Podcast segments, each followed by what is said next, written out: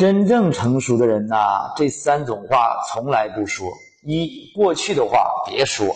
人生每个阶段都跟过去的朋友要说再见的，否则代表你还停留在原地呀。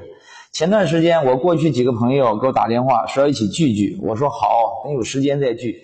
就这样的对话已经有六七次了，但每次我都没有真正想去，因为没啥意义。他们还跟十年前我认识的他们一样。有的还倒退了，而我的思想呢，已经跟十年前的我完全不一样了。也许你觉得说老杨你就这么现实吗？那你想想，这帮人坐在一起没有共同语言，那每一分钟都是煎熬啊！他们聊的全是过去，我呢想聊的全是未来。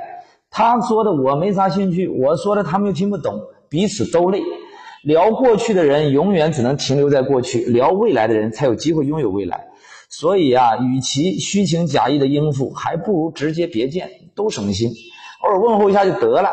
人生就是这样残酷，要么你被别人抛弃，要么你抛弃别人。若不是生活所迫，谁愿意这么现实啊？你真正应该形影不离的，不是你的什么爱人、孩子、朋友那些人，而是真正比你厉害的人。二。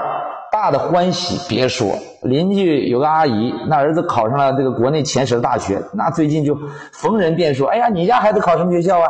遇到那些孩子那个考的成绩不好的，他就更来劲儿，把嗓门搞得扯得很高啊！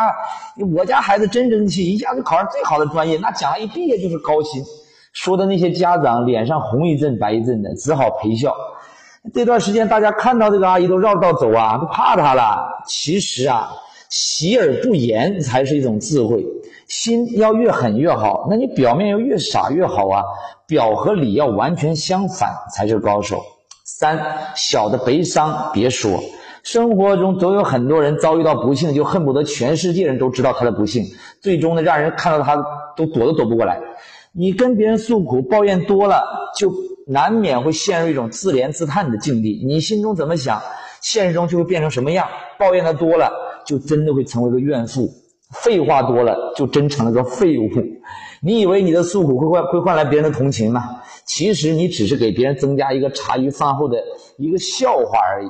这个世界最廉价的东西就是你一事无成，还总是一片深情。